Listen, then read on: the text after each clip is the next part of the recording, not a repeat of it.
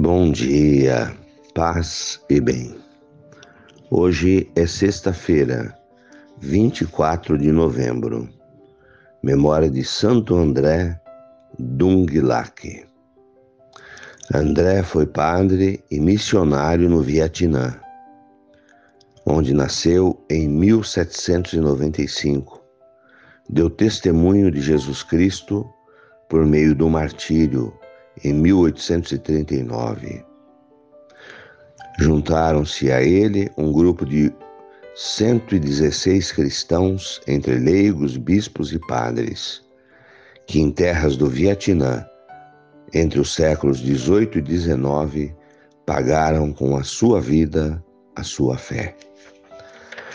O Senhor esteja convosco, Ele está no meio de nós. Evangelho de Jesus Cristo segundo Lucas, capítulo 19, versículos 45 a 48. Jesus entrou no templo e começou a expulsar os vendedores.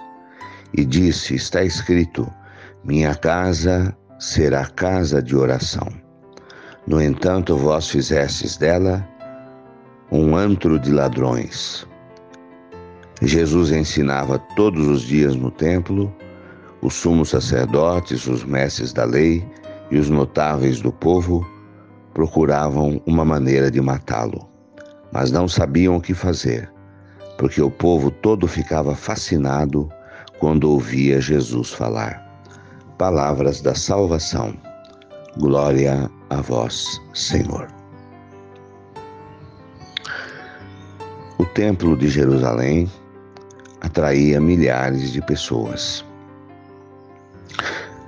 No templo, o povo encomendava sacrifícios que os sacerdotes, revezando-se o dia todo, realizavam. Um culto a Deus, onde animais eram sacrificados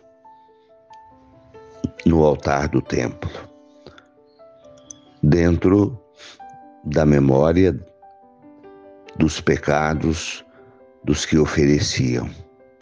Nisso consistia o sacrifício judaico.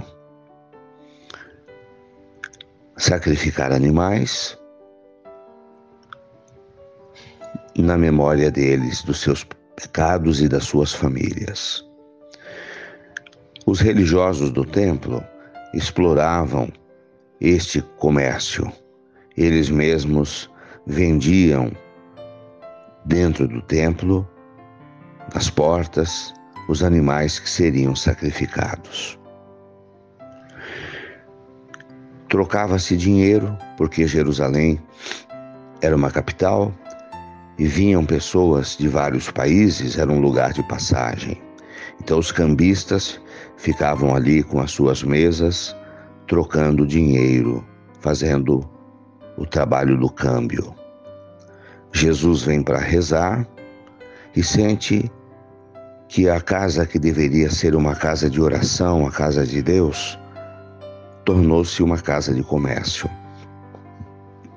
Então ele toma uma, uma atitude, os expulsa do templo e diz: A casa de Deus, o templo, é uma casa de oração, e vocês a transformaram num covil de ladrões. Segue o alerta de Jesus para a religião, para a fé, para a igreja, para o templo, que é, deve ser e deve ser mantido como uma casa de oração, um encontro de irmãos que devem viver fraternalmente e passar pela igreja para se alimentar.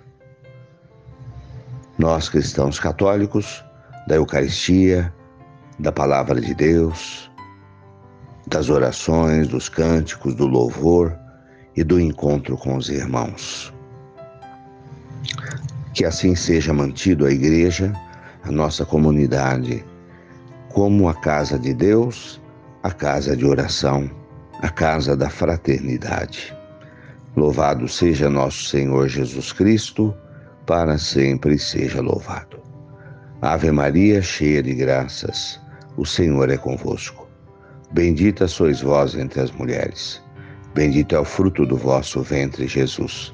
Santa Maria, Mãe de Deus, rogai por nós, pecadores, agora e na hora de nossa morte. Amém.